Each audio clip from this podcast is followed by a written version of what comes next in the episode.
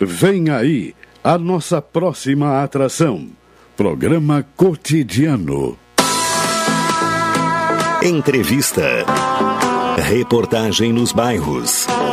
Prestação de serviço. Previsão do tempo. Informações do trânsito. Notícias de Pelotas e da região. Programa Cotidiano. O seu dia a dia em pauta. Apresentação Caldenei Gomes.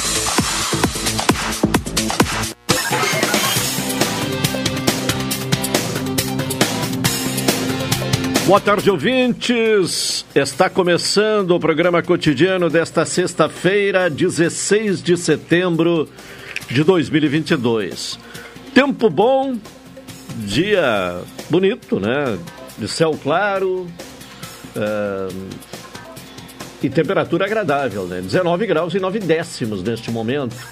62, uh, 67% é a umidade relativa do ar e a sensação térmica em 19 graus e 7 décimos. A temperatura máxima registrada hoje, de acordo com o Laboratório de Agrometeorologia da Embrapa, foi de 20 graus e 2 décimos, às 10 horas e 49 minutos. Então, tempo bom uh, nesta sexta-feira, mas vamos uh, ficar aí na expectativa que parece a mudança no, no clima, né? Uh, neste final de semana que se aproxima e que para alguns será um final de semana alongado, né, com feriadão, por conta do feriado de 20 de setembro na terça-feira. Elivelton Santos me acompanha na parte técnica, na central de gravações Tony Alves. A produção do programa é de Carol Quincoses, direção executiva da Rádio Pelotense é de Luciana Marcos, direção geral de Paulo Luiz Goss. Ouvinte pode sugerir pautas, participar aqui do programa com envio de mensagem para o WhatsApp da Pelotense, que é o 984-311-620. Falamos em nome de Saúde do Povo. Deixe os seus pais orgulhosos de você. Adquira o plano casal aposentado com 70% de desconto. Consultas, exames eletro e check-up gratuitos. Pronto atendimento e internação no Hospital da Santa Casa com tabela de desconto. Ligue para o Saúde do Povo 33 25 0800 ou 33 25 0303 Saúde do Povo. Eu tenho e você tem. NET HD TV com Now. Ligue 21 23 46 23 ou vá na loja na rua 15 de novembro, 657, e assine já, consulte condições de aquisição. Aniversário surpresa Guarabara. São mais de 20 mil reais em prêmios na hora das compras. Expresso Embaixador, aproximando as pessoas de verdade. Café 35 Off Store, na Avenida República do Líbano, 286 em Pelotas. Telefone 3028 3535. Doutora Maria Gorete Zago, médica do trabalho, consultório na rua Marechal Deodoro, número 800, sala 401. Telefones para contato 32 25 55 54, 30 25 20 59, 81 14 100. Sicredi, gente que coopera, cresce. Vamos saber da previsão do tempo, como destaque inicial aqui no programa. Vamos ao Centro de Pesquisas e Previsões Meteorológicas da Universidade Federal de Pelotas. Informações eh, trazidas hoje por Vladair Oliveira.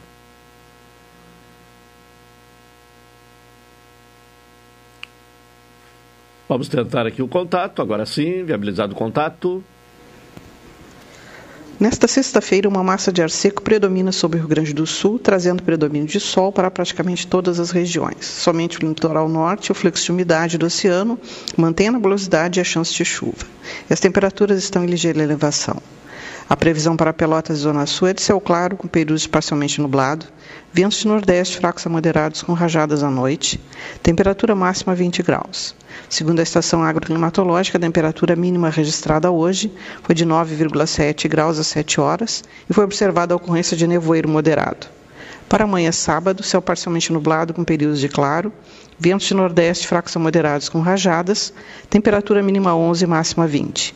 No domingo, céu parcialmente nublado, passando a nublado com pancadas de chuva e trovoadas à noite, ventos de nordeste fracos a moderados com rajadas, temperatura mínima 13 e máxima 21.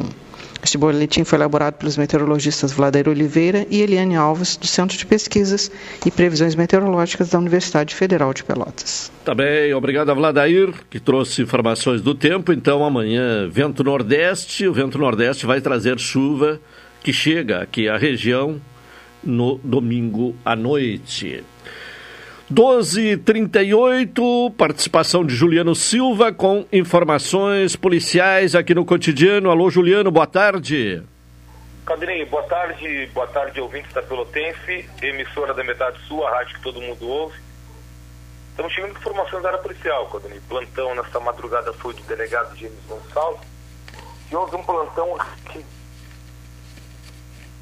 Alô? Perdemos o contato aí. Com... Oi, agora, agora de volta. Pode continuar, Juliano.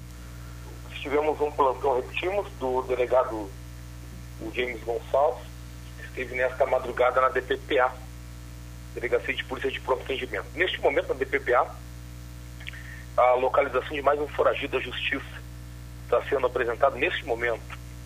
Na realidade, foi por volta do meio-dia. O homem acabou sendo localizado pelos agentes da Polícia Civil está neste momento na Delegacia de Polícia de Pronto Atendimento. Os trâmites legais estarão sendo realizados daqui a pouco pela delegada Cristiane Guim, que está de plantão aqui na Delegacia de Polícia de Pronto Atendimento. E a Draco já tinha prendido um outro foragido ontem, que é alguém suspeito de praticar assaltos na zona norte de Pelotas e região do bairro Fragata. No Fragata, onde ele foi detido 5 horas da tarde de ontem. O homem de iniciais RC foi trazido até a DPPA Aqui foram realizadas as formalidades legais e daqui ele foi encaminhado até o presídio regional de Pelotas. Tivemos também, no início da tarde de ontem, um assalto contra uma joalheria na rua General Osório, área central de Pelotas. De acordo com a gerente do local, dois homens armados chegaram no estabelecimento, anunciaram o roubo, levaram relógios, joias, dinheiro e objetos pessoais desse estabelecimento o caso segue sendo investigado pela DRACO, inclusive que já está com as imagens, os agentes estão com as imagens do assalto que ocorreu ontem. Caldenei e ouvintes. Tá bem, Juliano Silva trazendo as informações policiais aqui no programa cotidiano uh, desta sexta-feira. Bom, é, é, destaque né, da manhã de hoje né, é, a questão da alfabetização no país, o déficit na alfabetização. A proporção de crianças que têm dificuldades na leitura e escrita no Brasil dobrou entre 2019 e 2021. As informações são referentes ao Sistema de Avaliação da Educação Básica, o SAEB, é, aplicado no ano passado nas escolas públicas e privadas e esses dados foram divulgados hoje em coletiva do MEC, do Ministério da Educação. Em 2019, eram 15,5% dos alunos que apresentavam níveis abaixo do esperado para a idade. O ano passado, o índice foi de 33,8%, ou seja, subiu de 15,5% para 33,8%. Em outros anos, a avaliação era aplicada para estudantes do terceiro ano do ensino fundamental. Agora são alunos do segundo ano do ensino fundamental. A prova é gerida pelo INEP, o Instituto Nacional de Estudos e Pesquisas Educacionais, órgão do MEC. Bom, desde ontem nós temos intensificado aqui na programação da Pelotense, em todos os programas, a solicitação né, de, de, de, sangue, de doação de sangue para o Hemocentro Regional de Pelotas. Vamos tentar entender mais a situação vivida pelo Hemocentro neste momento. Contato com a assistente social do Hemocentro, Márcia Lages. Márcia, boa tarde. Boa tarde, boa tarde, boa tarde, Claudanei, boa tarde a todos os ouvintes da Rádio Pelotense. Muito obrigado por estar de novo, né, dando esse espaço para a gente poder conversar com a sociedade sobre o nosso estoque. Certo. A situação é crítica nesse momento? Sim, nós estamos com um estoque muito baixo, situação crítica de todos os tipos de sangue né? E por isso então eu eu estou sempre, né, buscando informar a todas as pessoas a necessidade que a gente tem, né, de estar com o nosso estoque estável, principalmente quando a gente está uh, diante de um feriado prolongado, né, que é onde uh, tudo co continua a acontecer, né, segue acontecendo acidentes, seguem acontecendo os, os procedimentos cirúrgicos, oncológicos, e temos aí um, um vindo um feriado prolongado. Então é muito importante a gente conversar com a sociedade, pedir para a sociedade, né? Que venham nos ajudar a, a, regularizar, deixar o nosso estoque de forma que a gente consiga atender toda a nossa região aqui do sul. Bom, é, veio o feriado, então a, a doação ela tem que ser feita hoje à tarde. Amanhã é, não tem atendimento, né? Não, não, nós vamos abrir, nós vamos abrir na segunda-feira também. Então, ah, sim. amanhã, amanhã tem, tem atendimento? Amanhã não, sábado e domingo não. Não, então mas é segunda-feira. Assim, isso, a gente, hoje até às 5 e meia da tarde, né? O nosso horário segunda-feira, então, é das 7 e meia da manhã às 17h30, sem fechar o meio-dia.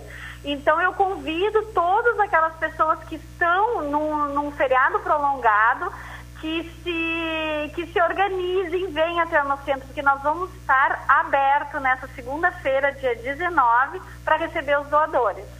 Até porque não perde tanto tempo assim, né? O atendimento é rápido, quer dizer. É, não, o atendimento... Não vai, não vai atrapalhar, né, os planos de uma segunda-feira é, entre não, o domingo é e o feriado. Verdade, assim, ó, ele tem que ter uma, uma pessoa com uma disponibilidade ali de uns 40 minutos, ele vem, faz a sua doação e ajuda quem realmente está precisando, né, de sangue. Bom, a, o, a situação é crítica. Estaríamos uh, com quanto do necessário hoje em termos de doação? Olha, a gente está uh, com 80, 90%, pode-se dizer, 87% abaixo do que seria ideal para nós uh, conseguirmos atender toda a nossa demanda, né? Lembrando que a gente atende três hospitais de grande porte, a gente atende o, o pronto-socorro, o HU e a beneficência, além de atender 23 municípios aqui da nossa região. Então, é uma demanda uh, bastante grande, né? E, e, a gente, então, convida as pessoas da sociedade em geral, né? Que se unem com a gente aqui, nos ajudando a aumentar esse estoque. Bom, é qualquer tipo de sangue, né? Neste momento. É, neste é. momento nós estamos precisando de todos os tipos de sangue. Sim. Tem caído o número de doadores, porque havia aquela queda, que até é compreensível, durante o período da pandemia. Agora as coisas estão voltando ao normal. Uh, mas não retomou o, é, o nível não, gente, anterior à é, pandemia? A gente aguardou uma retomada, mas não ocorreu, não houve. Sim. Também nós estamos uh, na, na situação assim do estoque muito baixo. Certo. Tá bem, uh, para uh, encerrar, lembre aí né, quais são as condições necessárias Isso. para as pessoas fazerem a doação. Uhum. Então tá, então a pessoa tem que estar bem de saúde, não apresentar sintomas gripais, tá? vir com documento oficial com foto, ter entre 18 e 69 anos uh, estar alimentado e na noite que antecede a doação de sangue é bom que tenha tido uma noite de, de no mínimo seis horas de sono. Né? E, e é isso, sim. Estando nessas condições, pode vir doar e ajudar a salvar vidas. Certo. Tá bem. Márcia, obrigado e boa sorte aí, né? Eu que agradeço. Que possamos ter um, uma boa resposta. estamos aqui na segunda-feira, então, aguardando os doadores aqui. Muito obrigada, uma boa tarde a todos os ouvintes. Tá bem, muito obrigado. A Márcia Lages, assistente social do Hemocentro. Uh, fica então o, o, convite né, e o apelo às pessoas uh, da comunidade, aqui da região, que possam ir ao, ao Hemocentro, ali ao, ao, lado do Colégio Municipal Pelotense, né, na Avenida uh, Bento Gonçalves, e fazer a doação qualquer tipo de sangue, né? Então pode ser hoje à tarde, na segunda-feira o atendimento vai ser até às 17h30, uh, eh, mas o, o, estoque está baixíssimo, né? Como foi dito pela Márcia aí. Uh, eh, 87% abaixo do uh, necessário para atender a toda a, a demanda, né? A, a, todo, a todos os estabelecimentos de saúde pelos quais né, o hemocentro é o responsável pelo fornecimento de sangue. 12 e 49 vamos ao intervalo para retornar em seguida.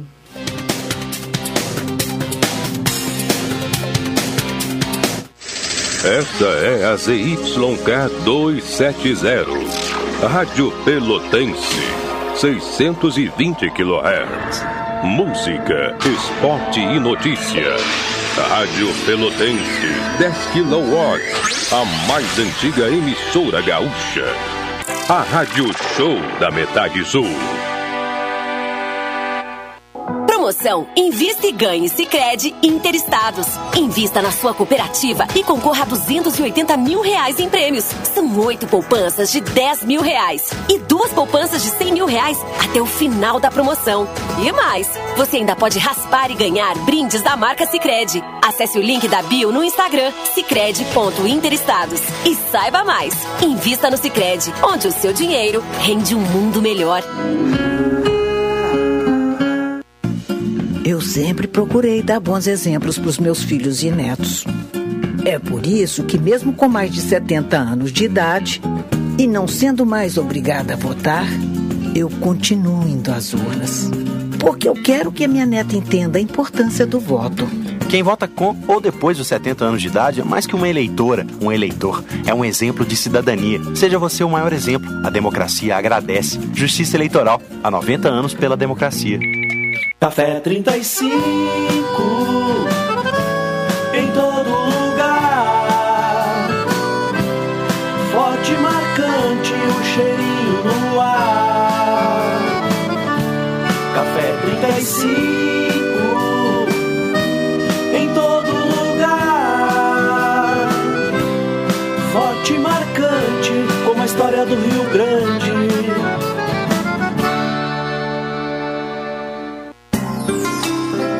Doutora Maria Goretti, médica do trabalho, realiza exames de admissão, demissão, mudança de função, retorno ao trabalho e laudo PCMSO, Programa de Controle Médico de Saúde Ocupacional.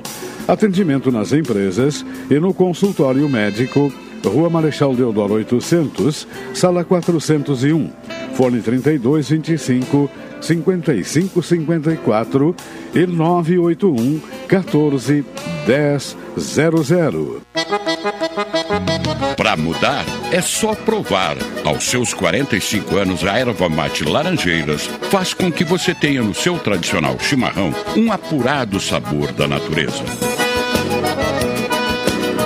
Erva mate Laranjeiras. Para cada gosto, uma opção. Escolha a sua nos melhores pontos de venda. Programa Cotidiano. O seu dia a dia em pauta. Apresentação Caldenei Gomes.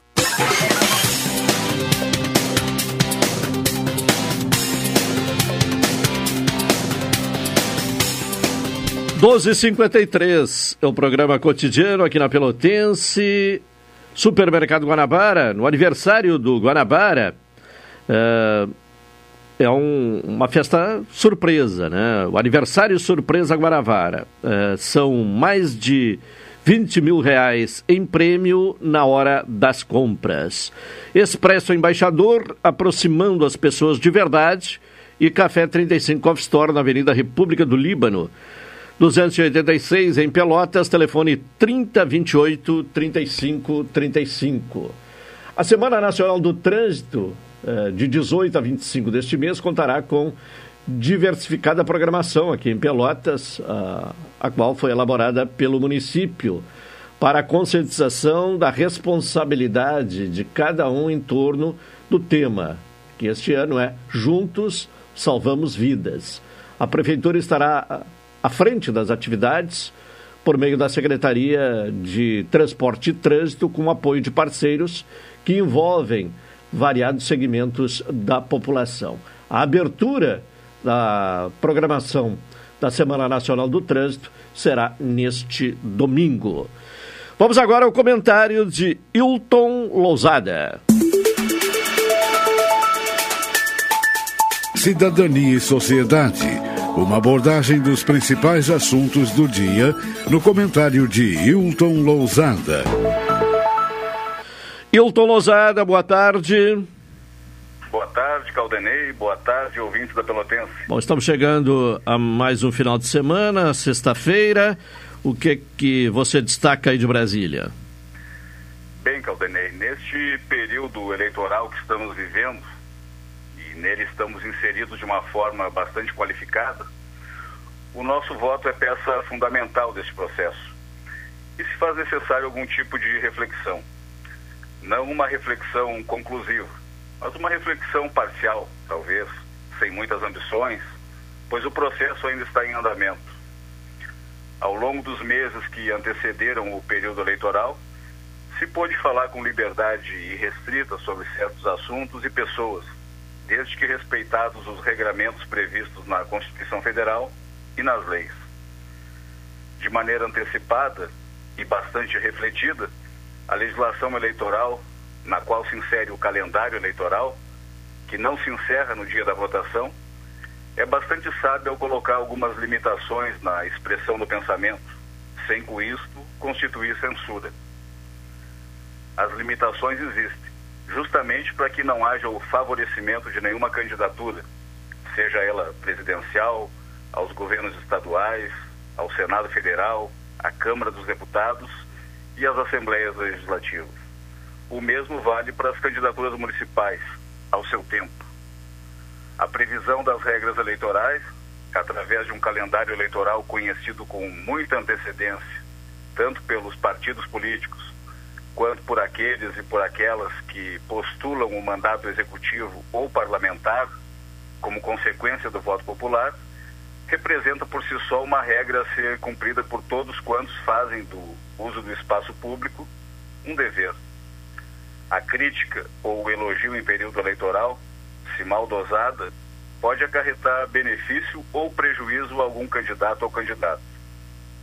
Dessa forma, me parece bem-vinda esta regra, pois longe de tolher a manifestação do pensamento, apenas delineia aspectos importantes que devem ser respeitados de forma a garantir um ambiente em condições de igualdade a todos quantos se apresentem ao eleitor em busca do voto.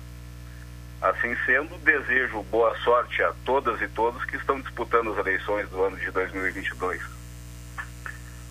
Outra questão que surge quando falamos sobre eleições, período eleitoral e votação, é a questão da democracia. A democracia assim como a dignidade da pessoa humana, talvez seja um significante à procura de um significado, ou para outros, um significado não totalmente representado pelo significante.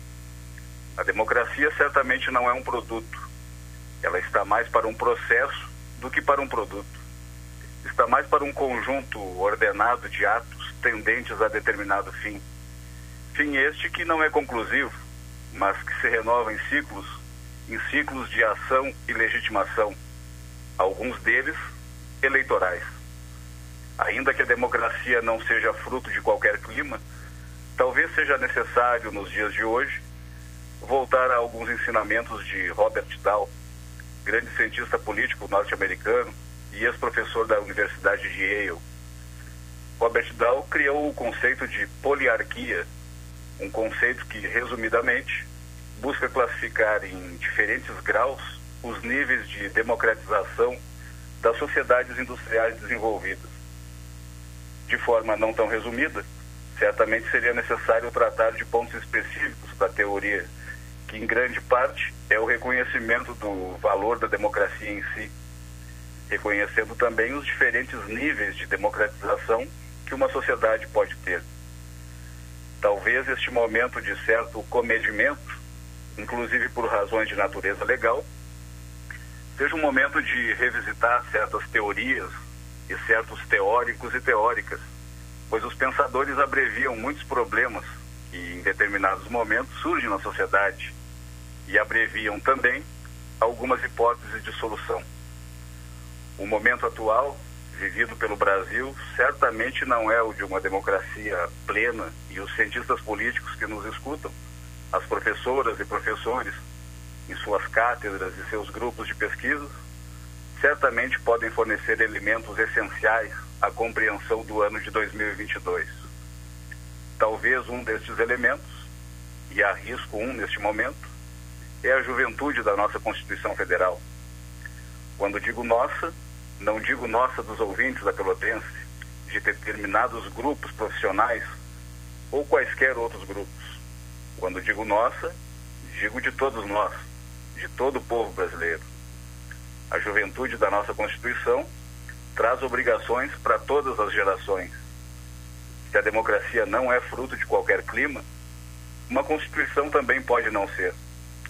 Isso não significa que ela não possa ser plantada e florescer em qualquer clima, desde que usadas as técnicas adequadas.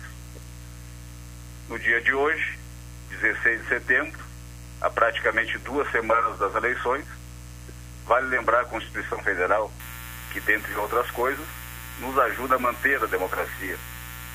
Essa democracia talvez não seja totalmente conceituada, talvez ela tenha graus, como disse Robert Dahl, talvez não seja a democracia que queremos ou a democracia que sonhamos. Certamente, ouvintes da Rádio Pelotense, é a democracia que temos. E por ser a democracia um processo e não um produto, cabe a nós mantê-la funcionando, utilizando-nos de todas as ferramentas possíveis, para que possamos continuar fazendo parte deste processo, sem interrupções. Por hoje, ficamos por aqui, Caldanei. Tá certo, Hilton. Bom final de semana, até segunda-feira. Bom final de semana, bom final de semana aos ouvintes da Pelotense. Uma hora, um minuto. Vamos ao intervalo. Retornaremos em seguida.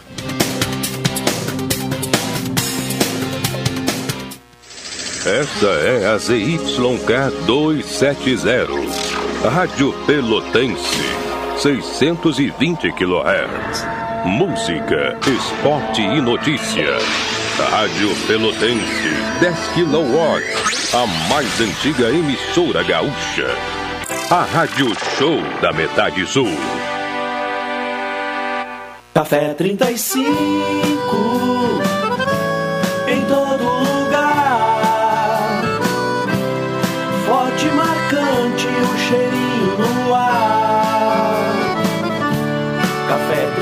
35 em todo lugar.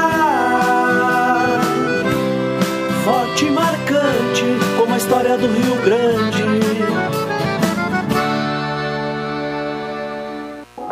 Promoção Invista e Ganhe Sicredi Interestados. Invista na sua cooperativa e concorra a 280 mil reais em prêmios. São oito poupanças de 10 mil reais e duas poupanças de 100 mil reais até o final da promoção. E mais, você ainda pode raspar e ganhar brindes da marca Sicredi. Acesse o link da bio no Instagram sicredi.interestados e saiba mais. Invista no Sicredi, onde o seu dinheiro rende um mundo melhor. Expresso Embaixador informa. A partir do dia 5 de setembro, entrarão em vigor as novas modalidades da linha Pelotas Porto Alegre, Porto Alegre Pelotas. Agora o direto passa a se chamar Executivo e o Golden Class passa a se chamar Leito. Horários e mais informações, acesse www.expressoembaixador.com.br ou no Instagram, arroba Expresso Embaixador. Expresso Embaixador, aproximando as pessoas de verdade. Oi, sou o Adalim. Estou aproveitando que a vida tem de melhor, pois adquiri o plano Saúde do Povo Aposentado. Sabe por quê? São mais de 10 anos de mercado, selo ISO de qualidade, mais de 10 mil profissionais no Rio Grande do Sul, consultas e exames totalmente gratuitos, centros clínicos, pronto atendimentos, laboratórios e hospitais, internação em apartamento privativo na Santa Casa com tabelas de vários tipos de planos a partir de R$ 129,90, sem carência, limite de idade ou exclusões. Preço super reduzido para clientes UFPEL, IFSUL, Correio, CE, sindicatos, associações e empresas. Ligue já 3325 0800 ou 3325 0303. Saúde do povo, de casa nova, porque você é a razão do nosso crescimento. Santa Tecla 781A. Saúde do povo. Eu tenho e você tem. Acesse agora www.sdpuold.com.br. O que você compra com um centavo? Tá difícil? Difícil vai ficar se ela for privatizada. Um litro de água de empresas públicas como Corsan, Daeb, Sanep, Demai, Comusa, Semai, Samai custa apenas um centavo para você. A água precisa ser barata, porque todos devem ter acesso. Se privatizarem a nossa água, o serviço piora e o preço sobe. Pense nisso antes de votar nessas eleições. O seu voto tem consequência. Sim de Água RS. Programa Cotidiano. O seu dia a dia em pauta. Apresentação Caldenei Gomes.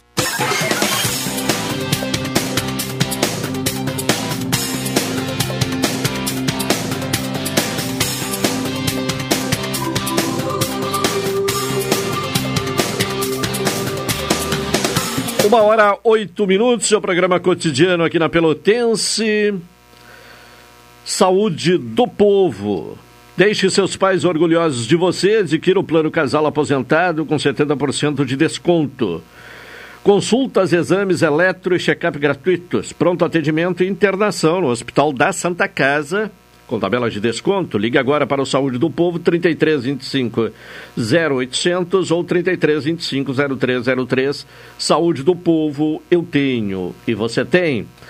Doutora Maria Gorete Zago, médica do trabalho, consultório na rua Marechal Deodoro, número 800, sala 401. Telefones para contato 32 25 55 54, 30 25 20 59, 81 14 10 00. Sicredi, onde o seu dinheiro rende um mundo melhor.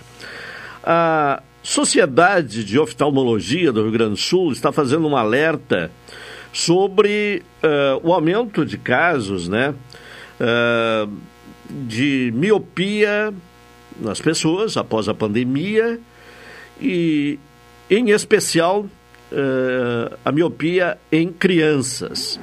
Para falar sobre este assunto, contato com a doutora Juliana Wagner. Doutora, boa tarde. Boa tarde, é um grande prazer estar aqui com vocês. Também satisfação também contar com a sua presença aqui no programa cotidiano. Uh, então, uh, se verifica um aumento do número de casos uh, de miopia após a pandemia, especialmente em crianças, é isso? Exatamente. Um pouco antes da pandemia já se estava tendo essa preocupação com o aumento da miopia e se intensificou ainda mais, né, depois desse período que as crianças ficaram mais presas dentro de casa. Sim. E quais, seria, uh, quais seriam as causas uh, desse aumento? Claro, a, a, gente tem na miopia o fator genético muito presente, né? Quando os pais são míopes, as crianças têm mais chances. Mas a gente tem observado cada vez mais os fatores ambientais. Então, o uso excessivo de eletrônicos, principalmente aquelas atividades de perto, né? O tablet o celular. E a menor exposição à luz do sol. A gente sabe que a luz do sol é muito importante para o desenvolvimento da visão, então ficar mais dentro de casa e usar mais eletrônicos são os principais fatores que a gente tem relacionado com o aumento da miopia. E hoje crianças uh, muito pequenas já estão com o celular na mão ali, jogando, né? Exatamente, né? A gente se preocupa muito com isso, porque quanto mais cedo a miopia aparece, mais a criança tem chance de ter um grau muito alto na vida adulta. Então a gente tem feito uma grande mobilização para evitar que as crianças usem os eletrônicos tão cedo, né? Sim.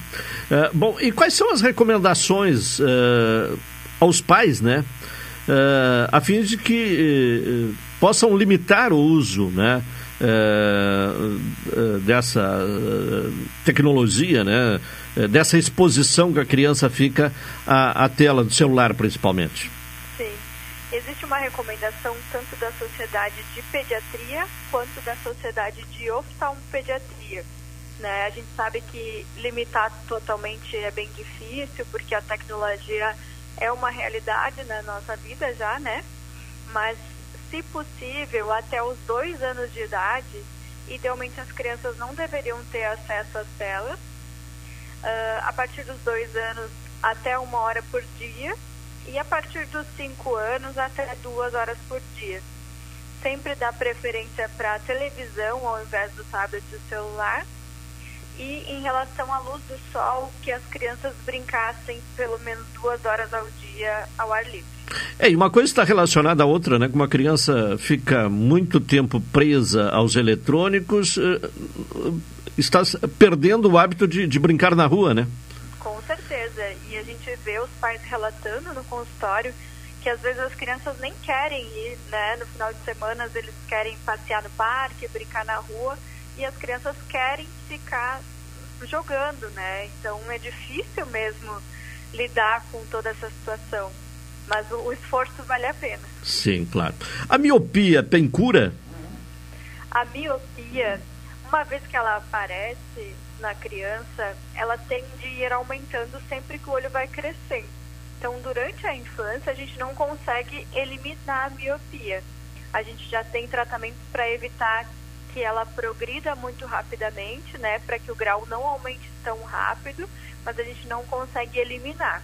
Sim. Na vida adulta, existe a possibilidade de fazer a cirurgia de correção de grau para não ter mais miopia. Mas o problema é que muitas vezes, mesmo eliminando o grau, a gente pode ter outras doenças no olho causadas pela miopia, como o descolamento de retina, por exemplo, que é algo super grave. Então, por isso que a gente se preocupa tanto. O que, que é a miopia, até para que o ouvinte leigo possa entender? Claro, com certeza. A miopia é a dificuldade para enxergar de longe. E isso acontece porque o olho do míope ele tem um tamanho maior que o olho de uma pessoa que não tem grau. Então, por isso que a miopia está relacionada com o tamanho do olho, né? Com o crescimento exagerado do olho da criança. Sim. E, e, e, como é, e por que cresce o olho na, uh, nesse contato com a tela? Porque fica muito fixado ali ou é uma radiação que a tela libera? É, na verdade, os pais têm essa ideia de que é a luz emitida pela tela, mas na verdade não é isso. É o esforço que a criança faz para fazer o foco de perto. Então, quando ela fica muito tempo fazendo foco para perto, dá um estímulo para o olho crescer mais rápido do que ele deveria. Sim. Então, principalmente as telas de perto tem essa questão. Qual é o tratamento recomendado para criança com miopia? Uso de óculos. É, a gente usa óculos para melhorar a visão de longe e vai acompanhando normalmente a cada seis meses. Já existem alguns tratamentos, como algumas lentes especiais, colírio de atropina que a gente usa naquelas crianças que a gente vê que o grau está aumentando muito rápido, mas basicamente, de uma maneira geral, é o uso de óculos. Sim. Bom, e qual, é, o, quais os principais sintomas, aqueles iniciais da miopia? Sim, principalmente a gente vê a criança cerrando os olhos, apertando para enxergar alguma coisa que está longe ou para copiar no quadro, né? Muitas vezes é a professora que relata esses sintomas e a criança muitas vezes se aproxima também para poder enxergar melhor. Então, se aproxima muito da TV, bota os, os brinquedos ou o caderno, alguma coisa muito próximo do rosto para poder enxergar melhor. Sim. Bom, a escola é fundamental, né? Inclusive para esse diagnóstico, né? Para observar que a criança está tendo dificuldade, né? Com certeza. As professoras são nossas grandes parceiras, assim, em nos encaminhar, né? Em fazer esse relato, essa observação para os pais é, grande quantidade de crianças aparecem no consultório vindas com o relato da professora. Hoje há alguma estatística assim que aponte o número uh, crescente deste problema da miopia em crianças? Sim, uh, já se considera nos países orientais como uma epidemia de miopia e se estima que nos próximos anos uh, mais de metade da população mundial vai se tornar míope. Sim, então é uma questão séria, né? Exatamente, De... é, um, é um alerta que a gente É um alerta fazer. que, que uh, uh, inclusive para os governantes, né? Desenvolveram Exatamente. campanhas aí nesse sentido, né, de, de orientação. Nas escolas, na, nos países orientais, já, é, já se preocupa muito com isso, assim. Inclusive tem, eles instalaram em algumas escolas umas barras para que a criança fique mais distante dos livros e das telas, para não aproximar tanto o rosto, para evitar que fique utilizando a visão de perto por um período muito prolongado. Sim. Tá certo. Agradeço a doutora uh, Juliana Wagner, né, diretora da Sociedade de Oftalmologia do Rio Grande do Sul. Muito obrigado e uma boa tarde. Eu que agradeço. Uma boa tarde. Tá bem. Participação aqui no programa falando sobre essa questão da miopia, né, que preocupa então os profissionais da área de oftalmologia e também de pediatria, né? Porque é um número crescente, conforme foi relatado aí pela doutora Juliana. Bom, o Supremo Tribunal Federal manteve a suspensão dos pagamentos do piso salarial da enfermagem, até que sejam feitos cálculos sobre as maneiras de financiar a nova lei. O julgamento terminou com placar de 7 a 4, com o voto final da ministra Rosa Weber. Como votaram os ministros? O relator do caso, o ministro Luiz Roberto Barroso, foi acompanhado por Ricardo Lewandowski, Alexandre de Moraes, Dias Toffoli, Carmen Lúcia, Gilmar Mendes e Luiz Fux para suspender a remuneração mínima.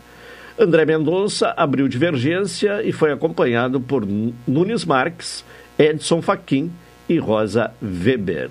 A Lei 14.434-2022, aprovada pelo Congresso eh, Nacional e sancionada pelo presidente Jair Bolsonaro, que definia o pagamento mínimo de R$ 4.750 por mês para os enfermeiros. Técnicos de enfermagem eh, receberiam 70% desse valor, R$ 3.325 por mês. Auxiliares de enfermagem e parteiras, 50%, ou seja, como remuneração mínima, R$ 2.375 uh, reais mensais, né? Então, é, essa questão, né, inclusive hoje uma manifestação uh, do presidente do Senado, Rodrigo Pacheco, dizendo que o Congresso Nacional irá apresentar uma saída, uma solução para esse impasse. Uma e 16, vamos ao intervalo para retornar em seguida.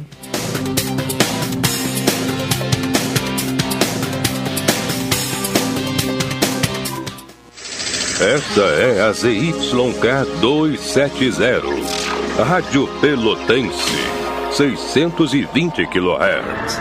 Música, esporte e notícia. Rádio Pelotense, 10 kW. A mais antiga emissora gaúcha. A Rádio Show da Metade Sul. Federação PSDB Cidadania. Quero continuar lutando ao teu lado pela educação de qualidade, saúde, retomada dos empregos e oportunidades. Catarina 45777. Vivemos um momento de muitos conflitos e divisões. Acredito que o que nos une precisa ser maior do que o que nos afasta. Sou Drum 45511. Eu sou Mano Changes e quero ser o teu deputado estadual. Anota aí, 45456. Mano Changes, a voz da comunidade. Mesárias e mesários são peças fundamentais para as eleições 2022. Assim funciona a democracia. Construir o país que você quer também depende da sua atitude. Quer ser parte da solução? Seja mesária ou mesário nas eleições. Cadastre-se em justiçaeleitoral.jus.br barra mesário. Com você, a democracia fica completa. Justiça Eleitoral. Há 90 anos, pela democracia. Oi, sou Adalim. Estou aproveitando que a vida tem de melhor, pois adquiri o plano Saúde do Povo Aposentado. Sabe por quê? São mais de 10 anos de mercado, selo ISO de qualidade, mais de 10 mil profissionais no Rio Grande do Sul, consultas e exames totalmente gratuitos, centros clínicos, pronto atendimentos, laboratórios e hospitais, internação em apartamento privativo na Santa Casa com tabelas de desconto produtos. Vários tipos de planos a partir de R$ 129,90. Sem carência, limite de idade ou exclusões. Preço super reduzido para clientes UFEPEL, IFSUL, Correio, CE, sindicatos, associações e empresas. Ligue já 3325 0800 ou 3325 0303. Saúde do povo, de casa nova, porque você é a razão do nosso crescimento. Santa Tecla 781A. Saúde do povo, eu tenho e você tem. Acesse agora www.sdpuold.com.br. Transportadora Fonseca Júnior é VaptVupt por você. Ligue 053 32 78 7007 e transporte suas encomendas com praticidade, rapidez e segurança. Aqui é o Onix. Vote nos candidatos a deputado federal do PL. Com Deus, pela pátria e pela família, junto com Onyx e Bolsonaro. Te convido a conhecer mais de nossas ideias no site Major Royce, deputado federal, 2211.com.br. Oi, eu sou o professor Tove. Há 40 anos trabalho com esporte e projetos sociais. E eu sei que a educação e o esporte salvam vidas. Professor Tove, 2299. PL. Programa Cotidiano. O seu dia a dia em pauta. Apresentação Caldenei Gomes.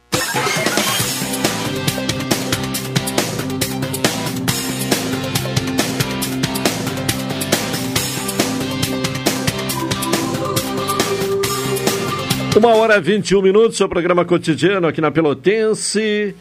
NET HD TV com Now, ligue 21 23 46 23 ou vá na loja na rua 15 de novembro 657 e assine já, consulte condições de aquisição. Aniversário surpresa Guarabara, são mais de 20 mil reais em prêmios na hora das compras. Expresso Embaixador, aproximando as pessoas de verdade. 1h22, vamos em seguida aí já ter a participação né, do professor Marcelo Dutra, é isso? Ah, tá bem. Daqui a pouco ele estará conosco aqui, então. Bom, vamos falar então sobre o trailer da vacina, que estará nos bairros Getúlio Vargas, Areal e Porto, entre os dias 21 e 23, na próxima semana. Não haverá aplicação de doses na segunda-feira, dia 19, por causa do decreto de número 6.641, que estabelece ponto facultativo no município, e na terça-feira, né, porque é o feriado de 20 de setembro. Então, a vacinação no trailer vai ocorrer a partir de quarta-feira. Quarta-feira, dia 19, é... aliás, segunda-feira, dia 19 é ponto facultativo, terça-feira é feriado. Então, na quarta-feira, dia 21, a... o trailer da vacina estará na Avenida 4, Uh, bairro Getúlio Vargas, uh, em frente à Escola Municipal de Ensino Fundamental, Dr. Mário Meneghetti, uh, na rua 4, 575, no Getúlio Vargas, na quarta-feira.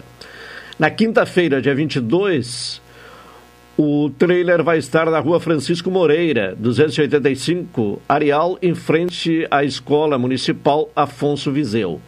E já na sexta-feira, será na rua Xavier Ferreira, 400, 848. Xavier Ferreira, 848, no Porto, em frente à Escola Municipal de Educação Infantil, Marília Polieste. Então, esta a programação, né, o itinerário, né, do trailer eh, da vacina na próxima semana, a partir de quarta-feira. Lembrando, então, que eh, o, o, o, primeiro...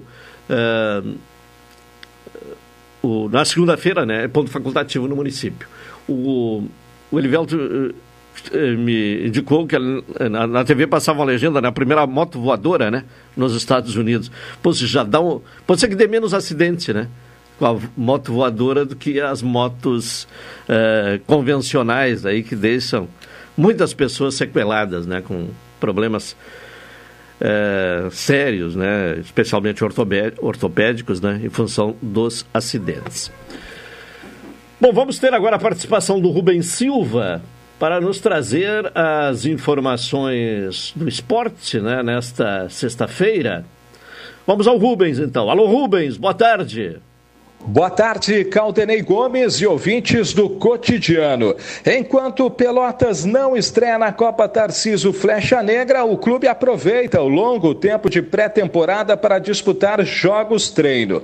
Na próxima quarta-feira, dia 21, o Lobo enfrentará novamente o Sindicato dos Atletas Profissionais do Estado do Rio Grande do Sul às 15 horas no Parque Lobão. A Boca do Lobo estará cedida para a realização de shows. O primeiro teste do atual ao trabalho também foi contra o sindicato. Placar de 3 a 0 para o Pelotas, com gols marcados por Cris Magno, Nicolas e Endril.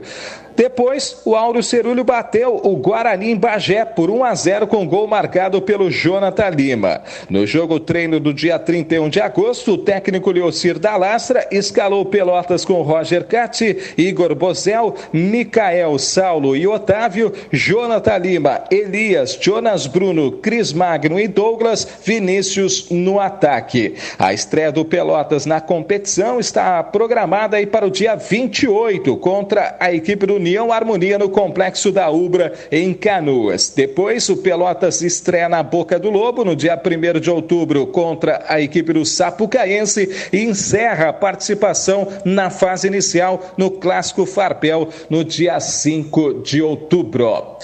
Com objetivos distintos, Novo Horizontino e Grêmio duelam logo mais às 21 horas e 30 minutos no estádio Jorge Ismael de Biase pela trigésima rodada da Série B do Campeonato Brasileiro. Um fato em comum entre os dois times é que ambos trocaram de técnico neste mês de setembro. Na 13 terceira posição na tabela, o Novo Horizontino vem em um difícil momento na competição, com apenas sete pontos em 10 rodadas do retorno colocando o clube na condição de pior do segundo turno. Na rodada passada, derrota de virada para o Sampaio Correia com dois gols nos nove minutos finais. O confronto contra os gaúchos será o primeiro do técnico Mazola Júnior no banco de reservas do Tigre desde a sua chegada. O Grêmio engatou duas vitórias consecutivas sobre Vila Nova e Vasco, depois de um período de instabilidade na competição. A próxima missão é buscar melhores resultados fora de casa. São apenas duas vitórias até aqui. E Renato prometeu manter a mesma postura apresentada no domingo. Com 50 pontos, o Grêmio é o terceiro colocado, mas pode ultrapassar o Bahia um ponto acima em caso de vitória. Campaz e Bitelo serão os desfalques em relação à vitória sobre o Vasco. Renato deve apostar em dois jogadores experientes para as vagas. Tassiano, autor de um dos gols no domingo, entra no lugar do colombiano. E Lucas Leiva deve ser o escolhido para atuar ao lado de Bila Sante. O restante da equipe se mantém, com Breno no gol, Edilson, Jeromel, Bruno Alves e Diogo Barbosa, Lucas Leiva, Bila Sante e Tassiano, Biel, Guilherme e Diego Souza. Os outros jogos da trigésima rodada da Série B, às 19 horas no Rio de Janeiro, tem Vasco da Gama e Náutico, e às 21 horas horas e 30 minutos em Minas Gerais, Tombense e Londrina. Amanhã, quatro jogos complementam a rodada. Às 11 horas em Chapecó, tem Chapecoense e CSA. Às 16h30, Brusque e Vila Nova. 19 horas, Sampaio Correia e Criciúma. E às 20 horas e 30 minutos, o duelo entre CRB e Cruzeiro. O Corinthians está na final da Copa do Brasil. Ontem à noite, na Neoquímica Arena, o Timão neutralizou o estilo de jogo do Fluminense, venceu por 3 a 0 com gols de Renato Augusto, Juliano e Felipe Melo contra e carimbou a vaga para encarar o Flamengo na decisão. Agora o time paulista vai em busca do seu quarto título do torneio. Já levantou a taça em 1995, 2002 e 2009. Na partida de ontem, Vitor Pereira levou a melhor taticamente sobre Fernando Diniz, que não conseguiu fazer o tricolor usar a sua melhor arma, o toque de bola. Os jogos da final entre Corinthians e Flamengo serão nos dias 12 e 19 de outubro, ainda sem mandos e horários definidos. Corinthians e Fluminense voltam a campo no domingo pelo Campeonato Brasileiro. Às 16 horas, o tricolor tem duelo com o rival Flamengo no Maracanã. E às 18 horas, no Independência, em Belo Horizonte, o Timão visita o América Mineiro. Após acertar com Mano Menezes, o Internacional definiu mais uma renovação. Na tarde de ontem, o clube anunciou a permanência de Carlos de Pena até o final de 2024. O uruguaio tinha contrato até o final do ano. O Meia já havia manifestado interesse em seguir no Beira Rio. A partida de ida entre Internacional e Corinthians pela final do Campeonato Brasileiro deve ter um recorde de torcida em um jogo feminino no Rio Grande do Sul. A expectativa da direção colorada é que 20 mil pessoas compareçam ao Beira Rio neste domingo às 11 horas. Até a tarde de ontem, 20 mil colorados já confirmaram presença. Pelo crescimento da procura, a direção abrirá o anel superior do estádio de forma gradual em razão de questões operacionais e custos do estádio. O torcedor colorado adquire o ingresso mediante a entrega de um quilo de alimento não perecível nos portões 10, 11 e 12. Restam espaços nos portões 3 e 7 do anel inferior. Com os destaques dos esportes, falou Rubens Silva. Abraço, Caldenei. Valeu, Rubens Silva, trazendo as informações esportivas aqui no cotidiano. 1h30. Presença agora do professor Marcelo Dutra. Boa tarde, professor. Boa tarde, Claudinei. Como é que estamos, ouvintes da Pelotense? Né? Depois de um tempo afastado da mesa é, aqui, é, é, né? consegui ver. Eu estava envolvido numa obra lá na minha casa. Ah, é.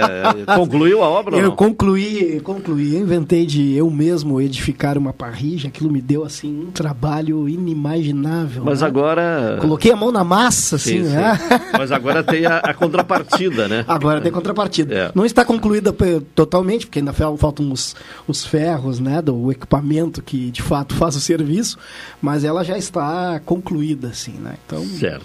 Foi bom.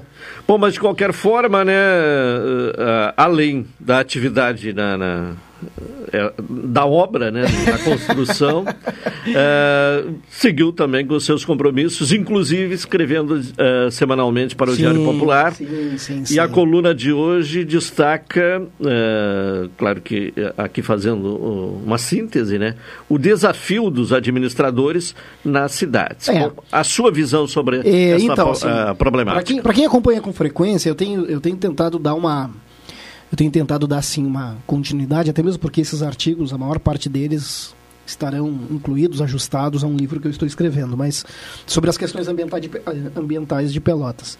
E nesse artigo em particular, é meio que uma continuidade daqueles que agora há pouco tempo eu, eu, eu estava escrevendo, era sobre a questão do, do reclamar, do, do denunciar, do cobrar da administração pública a respeito né, do que né, nos falta enquanto cidadãos e consumidores né, do serviço público né, e da boa prestação do serviço. E, este artigo em particular, eu né, volto assim a, mais precisamente à temática ambiental e falo da necessidade da gente ter bons instrumentos e de não só ter os instrumentos, mas que esses instrumentos se comuniquem, porque eu tenho uma disciplina na universidade que é planejamento ambiental e a essência da disciplina é falar sobre a teoria do planejamento, mas na sequência a gente começa a desdobrar em cima dos instrumentos, dos diferentes instrumentos de planejamento que existem, que são utilizados, enfim, nas cidades, nas empresas, enfim, qualquer situação em que o planejamento seja necessário. E uma, uma, uma, percepção rápida que os alunos têm é de que os instrumentos eles podem ser ótimos, maravilhosos, mas eles carregam um problema histórico que é o fato de eles não se comunicarem. Muitas vezes os, os instrumentos não se integram. E quando isso acontece, fica mais difícil para o administrador maior de um município, por exemplo, de ter a completa capacidade de fazer a gestão daquele município, visto que o maior desafio de qualquer município aí de um porte semelhante ao de Pelotas, né, é justamente o seu tamanho, né? Quanto maior o município, mais fácil, mais difícil de fazer essa gestão e mais fácil de errar, né, no processo de gestão. Então, eu falo nesse caso, né, dou ali uma, uma chamada né, no instrumento que é o relatório ambiental, o RAMB, que é, é realizado, né, construído pela Secretaria de Qualidade Ambiental, né, nossa Secretaria do Meio Ambiente do município de Pelotas, e falo de um outro instrumento importante que recentemente recebeu uma alteração por parte da Câmara de Vereadores, uma alteração que, ao meu ver, completamente fora da legalidade, né, pelo menos no que diz respeito à forma como tramitou, e segundo, né, uma mudança pura e simplesmente política, sem levar em consideração a técnica, né, que foi a mudança do mapa das áreas de interesse ambiental, né, do mapa de áreas de interesse ambiental, levando né, a possibilidade agora da gente impermeabilizar e construir e ampliar o espaço construído sobre mais áreas baixas, planas e úmidas nos levando aí a possibilidade de ter novos focos de alagamentos e enchentes. Então, neste caso, eu estou querendo dizer né, que se a gente tivesse esses instrumentos é, é, dentro do que hoje preconiza, por exemplo, as estratégias de ESG, né? Para quem não conhece, nunca ouviu falar, o ESG é algo que veio para ficar, que significa, né? O environmental, o E, né? De environmental, de ambiente, né? O de ambiental, é, so, é, social, né? que é o social, né? O S e o governance, né? Que são de governança. Então muito aplicado nas empresas hoje mundo afora, mas que também se aplica dentro da administração pública, né? onde a gente tem a possibilidade então de desenhar estratégias que combinem né, o ambiental, o social e a governança, e isso necessariamente leva né, a tendência de convergências dos diferentes instrumentos que um município utiliza na sua gestão, no seu planejamento. Então a ideia um pouco foi foi, vamos dizer assim, o, o espaço é muito pequeno, né? É um texto de jornal, mas é a ideia é foi a de discorrer sobre essa demanda hoje dos administradores de qualquer município e particularmente dos municípios de porte de, de Pelotas para maior, de que para enfrentar os problemas precisam ter bons instrumentos e esses instrumentos se comunicarem com a maior transparência possível e inclusive com a maior colaboração possível da comunidade. Certo. Bom, nós estamos aí em plena campanha eleitoral, né? E, e, e claro com os limites que a, a legislação eleitoral uh, né, nos impõe.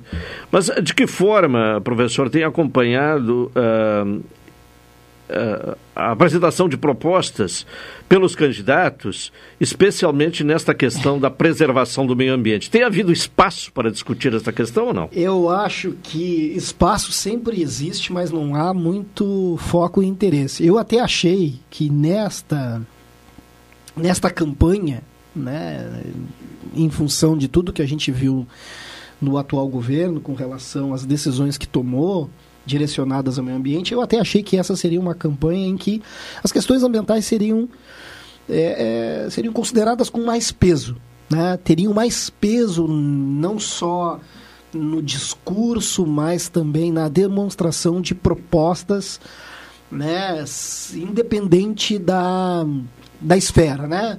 Sejam governos de estados, sejam governos, sejam, sejam propostas de governo de país, sejam até dentro da ala dos candidatos ao legislativo, eu imaginei que né, nesta, nesta campanha, né, já que esse tema ganhou a visibilidade do mundo, né, e digo isso porque eu recentemente até tive uma oportunidade de fazer uma publicação numa revista científica da Inglaterra e, e a respeito dos ataques a, ao ambiente, né, ao meio ambiente né, no Brasil e outros colegas estão fazendo o mesmo, e digo que lá fora se quer muito saber sobre o que acontece no Brasil, o que está acontecendo no Brasil, né, em especial no que diz respeito à área de meio ambiente. É, a nossa visão lá fora, né, a, nossa, a, nossa, a forma como nós éramos percebidos lá fora era outra, bem diferente do que a gente vem sendo percebido hoje. Né? Nós tínhamos um respeito pelas nossas políticas ambientais que não existem mais hoje. A gente é visto um pouco como desconfiança. E pior, Né? O nosso carro-chefe da economia, né, do ponto de vista da produção, nós somos um país que gosta de dizer né, que alimenta o mundo, então somos um país em que temos um agronegócio muito forte. Esse agronegócio, ou esse alimento que produzimos, ele é visto com desconfiança em função de sua origem. Se tem origem no desmatamento, se tem origem no. Né, se tem origem na ocupação ilegal de terras, se tem origem na é, é, no afastamento né, de povos originários, indígenas ou coisa do tipo. Então, é, essa desconfiança que se gerou né, se gerou em função das ações que, ou das decisões que foram infelizmente tomadas ao longo dos últimos anos. Então isso é muito ruim e a gente talvez venha levar um tempo para reconstruir essa imagem. E por conta disso eu achei até que é, haveria aí muito candidato a deputado e candidato a governador e presidente, por exemplo, defendendo mais do que eu estou vendo. Eu acho que vem sendo deixado um pouco de lado esse tema que é tão importante, que não é mais apenas um tema. Né? Eu diria que pensar neste tema hoje em dia, no que diz respeito né, ao governo brasileiro, particularmente, é uma reconstrução do nosso cartão de visita, que está manchado. Sim. Bom, o, o, o novo uh, rei da Inglaterra, né, é, é ambientalista. Isso é, é, um alento para os ambientalistas? É, pois então, mas apesar dessa... E, e, é uma coisa que não é de agora, né? O, o, né, que, é o, que era o príncipe Charles, agora, agora rei, rei Charles, rei, rei é. Charles III, é. ele é, é, um simpatizante da, do tema, da área, já, já fez inúmeras ações, né? participa no corpo a corpo dessas ações. É, eu imagino que ele continuará dando atenção a este tema, né? mesmo a gente até sabendo né, que hoje, neste momento, a Europa, em função da guerra, passa né, por um desespero né, energético. E aí até uma coisa interessante, né, que alguns me escreve dizendo: olha aí, a Europa está voltando a usar fortemente o carvão, vai voltar a usar fortemente o combustível fóssil.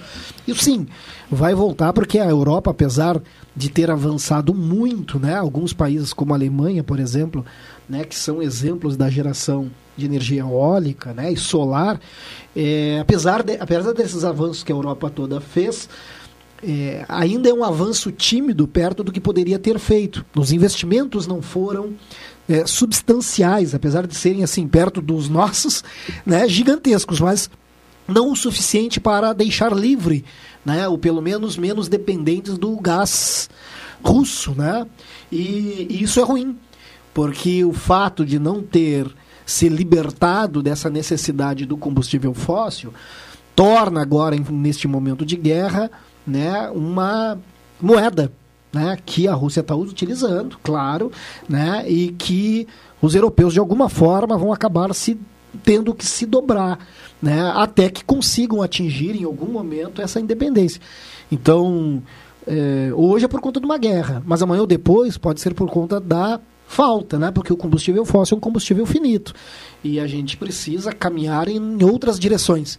Então, eu espero que aqui a gente, já que aparentemente a gente está livre da possibilidade de uma guerra, que a gente comece a trabalhar pela possibilidade da gente se libertar da demanda né, que representa o consumo de combustíveis fósseis e comece a utilizar essa maravilha que temos né, à nossa disposição, obra da natureza, né, que são os combustíveis pela via solar e pela via eólica né, e outras fontes limpas de energia. Tá bem, daqui a pouco voltamos a falar com o professor Marcelo Dutra, 1h43, temos um intervalo, vamos a ele e retornaremos na sequência.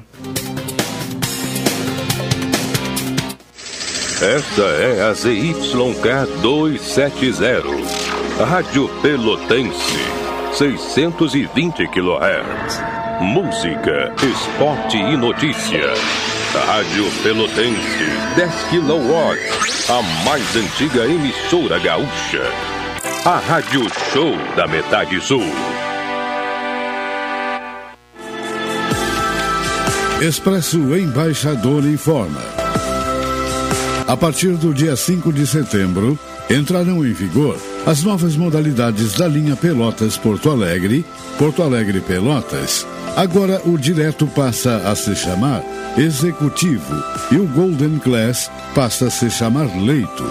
Horários e mais informações, acesse www.expressoembaixador.com.br ou no Instagram, arroba Expresso Embaixador.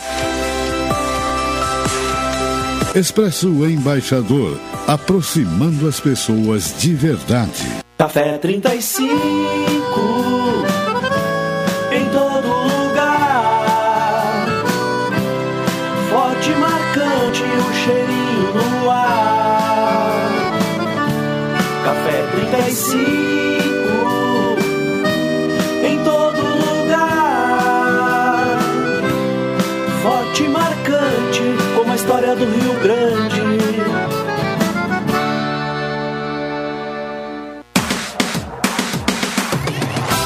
Exposições Rurais de Primavera é aqui na Rádio Pelotense. O apoio: Massas e Biscoitos Zezé, Cidel Eletro Turbo Diesel, Semear Produtos Agrícolas e Veterinários, a Pau Desinfestações, Puro Grão, a P Aguazina e a Infosafras, tudo para irrigação. Tchê, venha para a Semana Farroupilha do Shopping Pelotas, de 10 a 20 de setembro. E chegada da Chama Crioula no dia 16, às 19 horas. Confira a programação completa no site. Shopping Pelotas. Como é bom encontrar você. Promoção Invista e Ganhe Sicredi Interestados. Invista na sua cooperativa e concorra a 280 mil reais em prêmios. São oito poupanças de 10 mil reais e duas poupanças de 100 mil reais até o final da promoção. E mais, você ainda pode raspar e ganhar brindes da marca Sicredi. Acesse o link da bio no Instagram sicredi.interestados e saiba mais. Invista no Sicredi, onde o seu dinheiro rende um mundo melhor.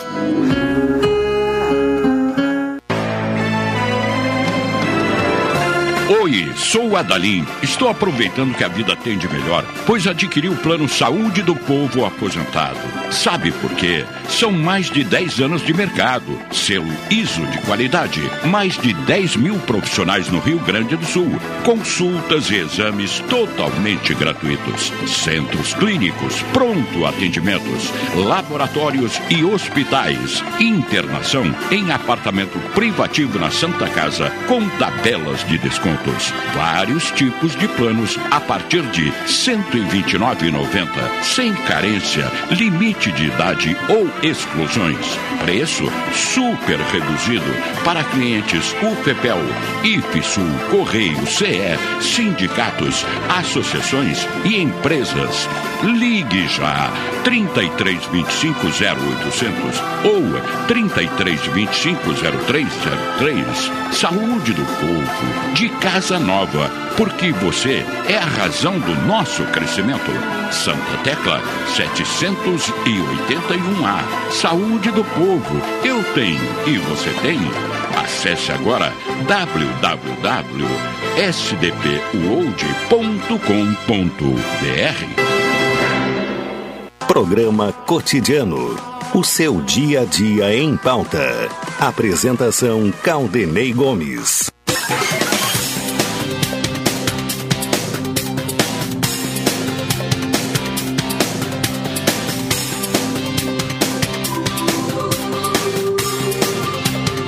No, uh, 13, 13 47 estamos com o programa cotidiano aqui na Pelotense. Vamos lembrando aí, já ouvimos a, a Márcia Lages, né, na primeira parte do programa, sobre a necessidade do Hemocentro. Mas vamos uh, reforçando este pedido aos doadores de sangue para uh, comparecerem hoje à tarde ou então na segunda-feira no Hemocentro Regional de Pelotas para fazer doação de sangue. É uma carência grande, né, um estado crítico no, no que se refere ao estoque de sangue de todos os tipos no Hemocentro. Então, o pedido aí para as pessoas que sejam doadoras fazer esse gesto de vida. Bom, nós temos um contato agora com o reverendo Rabacés Hartwig. Reverendo, boa tarde. Boa tarde, Caldelei e todos os amigos e ouvintes da mesa da nossa Rádio Pelotense. Como é que vai? Tudo tranquilo? Tudo bem. Aí Rio, Rio Grande, Grande, Rio Grande. Com a temperatura relativamente 17, 18 graus, um ventinho razoável que refresca um pouco mais, mas um dia muito bonito. Muito bonito. do dia. É verdade, um dia eh, de céu claro. Ah, reverendo, ah, ah, eu gostaria de uma análise sua, porque nesta campanha eleitoral a participação das religiões eh, está tendo um peso eh, importantíssimo, né? Inclusive até as próprias pesquisas né, estão ah, averiguando o comportamento, né, da tendência de votos de fiéis de alguns segmentos religiosos. Como é que o senhor tem eh, acompanhado, né, tem visto essa situação dos altares eh, de alguns segmentos religiosos se tornarem palanque eleitoral? Caldenei, esse é, uma, é uma, um assunto muito oportuno, porque realmente, é, eu, eu- talvez diferente das outras, ou como algumas pessoas, eu também procuro, eu faço questão de assistir o horário eleitoral, sempre procuro estar atento, ouvindo, participando e assistindo os debates de todos os níveis, para que eu tenha certeza e poder escolher em quem não vou votar. Porque é exatamente nessas conversas, não há? Algumas proposituras tão, ah, assim, ah, ah, impossíveis de serem colocadas na prática, né? Algumas questões que vociferam com tanta veemência para dizer que se eu for eleito eu vou fazer isso, vou fazer aquilo, vou dar um salário mínimo, vou dar um auxílio, vou dar uma pensão, vou dar uma casa. Olha, é, é impressionante isso e a gente sabe que não é esse o poder absoluto do poder executivo, não é? E aí também muitas vezes do próprio legislativo. Sem falar que agora nos últimos momentos aí, nos últimos tempos, o judiciário tem interferido grande e, na minha opinião, gravemente em algumas situações que são restritas ao executivo ou ao legislativo. Bom, mas dentro disso e entre outras questões, a questão religiosa, com certeza, Caldenei. Primeiro, a questão a abordar. O nosso Estado brasileiro, e falo Estado ah, total, né? a Federação Brasileira, desde a proclamação da República, é um Estado laico. Ou seja, não é um Estado antirreligioso, ou seja, não é de combater e nem de não permitir, ao contrário, é de dar a todas as tradições religiosas a igualdade no tratamento. Já começa por aí que a gente percebe, claro, por nossa origem, né, desde o Pedro Álvares Cabral já ter chegado aqui rezando uma primeira missa, então nós nascemos sobre a égide da tradição cristã. E aí já começaram né, a, a perseguição aos indígenas nas suas, no desrespeito nas suas diversas maneiras de cultuar a natureza e suas divindades. Depois, com o tempo da escravidão, onde os negros foram trazidos para cá e também perseguidos nas suas diferentes tradições religiosas, que até hoje ainda temos grandes pré-conceitos nas tradições animistas religiosas desses dois povos, no povo originário indígena, do povo cristão, e finalmente, agora atualmente, como tu bem disseste, esta questão da utilização da ideologia religiosa para subvencionar ou corroborar alguma opção que possa encaminhar as pessoas no seu voto uh, nas eleições próximas então. Diga-se de passagem que isso não é novidade de agora também, não é? Nós uh, sabemos muito bem da história que várias pessoas, candidatos e candidatas, seja no nível de vereança, uh, governo estadual, deputados federais, senadores e até a presidência da República já usaram os diferentes viés religiosos procurando aproximar e cativar o voto destas pessoas. Evidente que, na minha opinião, isso é. Nós temos que observar com muita atenção e não entrar nesse conto aí da cotovia para que a gente se iluda com essas questões. Volto a insistir, Caldenei. O Estado brasileiro é laico.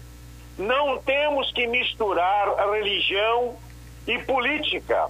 Podemos conversar, discutir e analisar, sim, mas o voto não deve ter este viés definitivo, porque, como eu disse então, não é por eu ser de uma determinada agremiação religiosa que eu vou votar em determinado candidato que promete que se ele for eleito, a minha agremiação vai ter prioridade ou vai ter alguma benesse, como infelizmente nós já vimos acontecer nos últimos 10, 20, 30, 40 anos. Volto a insistir, isso não é de agora só não.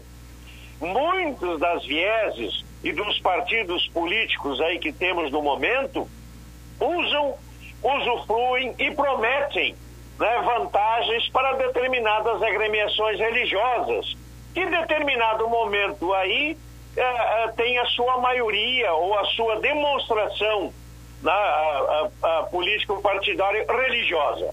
Então, entendo sim, Caldenei, que nesse momento temos que ter muita atenção, muita parcimônia na análise e não nos deixar iludir por alguém que use de uma determinada tradição religiosa para dizer que se eleito for vai tratar né, com, com benesse. Não.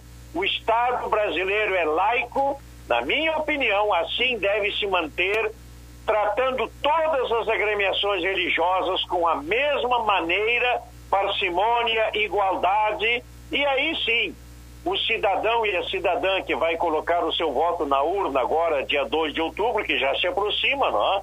E quem sabe lá no segundo turno também, não devem misturar religião e política nesse momento.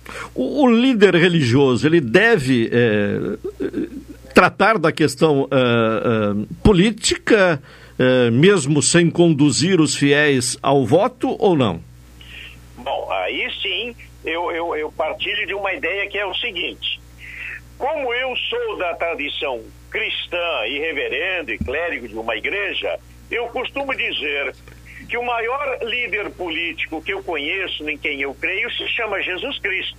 Mas eu uso a expressão política do sentido do P maiúsculo, do bem-estar da sociedade. Ou seja, a política verdadeira é tratar o bem comum em benefício de todas as pessoas. E aí então a religião, no meu caso a religião cristã, mas ontem e antes de ontem aqui em Rio Grande tivemos o encontro do CONER, do Conselho do Ensino Religioso, que tem aqui em Rio Grande, como em Pelotas também temos. Nós tivemos a tradição budista, uma das tradições africanas, a, a, a Sheishonoye, Agora, semana que vem, vamos ter a tradição islâmica, não no sentido, claro, de tratar a questão política, mas no, na, na maneira de compreender como determinada tradição religiosa promove a cultura da paz, uh, mantém ou, ou, traduz a igualdade religiosa no contexto do momento social para o bem-estar de todos. Então é por isso, Caldenei, que eu até entendo, e algumas tradições religiosas até elaboram suas cartilhas, suas orientações, e aí volto a usar a palavra política no sentido do P maiúsculo, ou seja, como que determinado uh, seguidor daquela, daquela religião, daquela prática religiosa, como deve escolher ou ter critérios para a escolha do seu candidato, da sua candidata. Isso sim eu acho que é possível, que é louvável. Claro que nunca tratando de dizer, bom, tá, então nós vamos direcionar o voto para tal pessoa, para tal candidato, para tal opção ideológica partidária. Não. Eu acho que temos que tratar do bem comum para esclarecer e que seja o bem comum em benefício de todos aqueles que dele participam. Tá certo. Professor, uh, reverendo, reverendo anglicano uh, Ramacés Harduig, muito obrigado. Um grande abraço, Caldenei, a vocês todos aí e com certeza que tenhamos bons critérios sociais, econômicos, né, do bem-estar comum para a escolha dos nossos candidatos que vamos dar o nosso voto lá para que dirijam o nosso país, a nossa nação, o nosso estado e a nossa cidade. Um grande abraço. Um abraço. Professor uh, Marcelo Dutra, para finalizar, mais algum destaque aí na área ecológica? Aquele projeto aprovado na Câmara, né, foi para o Compan. Isso. É, e aí? Bueno, é, a gente está aguardando aí que analise, delibere, né? Eu acho até que o Compan deveria devolver esse projeto e recomendar o veto né, à prefeita, uma vez que ele não seguiu né, a caminhada adequada. Né, não houve um debate técnico prévio antes de uma aprovação dentro da casa, né, que é uma aprovação política, né? Então, não houve mérito de, não houve discussão do mérito técnico a respeito do que significa alterar um mapa dentro de um instrumento de planejamento. São três áreas, né, que são alteradas, Isso, né? e por menor que elas sejam, né, a gente tem que, na verdade, levar em consideração que não é o tamanho e sim as características que essas áreas representam, né? E a gente está falando aí de alterar um mapa de um instrumento importante que, vamos dizer assim, é, conduz o, pelo menos uma parte do planejamento da cidade. E, por outro lado, estamos tratando de mais uma porção, mais uma parcela dos terrenos baixos, planos e úmidos, né? E que tanto estão presentes na cidade de Pelotas. Eu reafirmo, né, que nós continuamos é, fazendo como no passado, errando na expansão, na direção do crescimento da cidade, que se pode dizer que é desordenada na, na medida que a gente está avançando sobre áreas que não deveriam ser edificadas. Estamos crescendo para o lado errado. A gente deveria estar qualificando essas áreas, reduzindo o conflito ambiental, melhorando nossas estratégias para evitar novos focos de alagamento e enchente, aproveitando os serviços ambientais prestados pela natureza desses tipos de terrenos. Então deveríamos estar fazendo né, de outras formas. E para fazer de outras formas, não há outro jeito a não ser né, que os vereadores comecem, então, a ouvir mais os técnicos, a técnica e a própria administração pública dar, dar um pouco mais de atenção né, às características dos terrenos e ambientes que nos cercam dentro da cidade de Pelotas. Professor, obrigado pela presença. Até a próxima sexta. Estamos finalizando a edição de hoje do programa Cotidiano. Retornaremos segunda-feira, às 12 horas e 30 minutos. Vem aí o Cláudio Silva com a super tarde. Uma boa tarde a todos. Até eh, segunda-feira.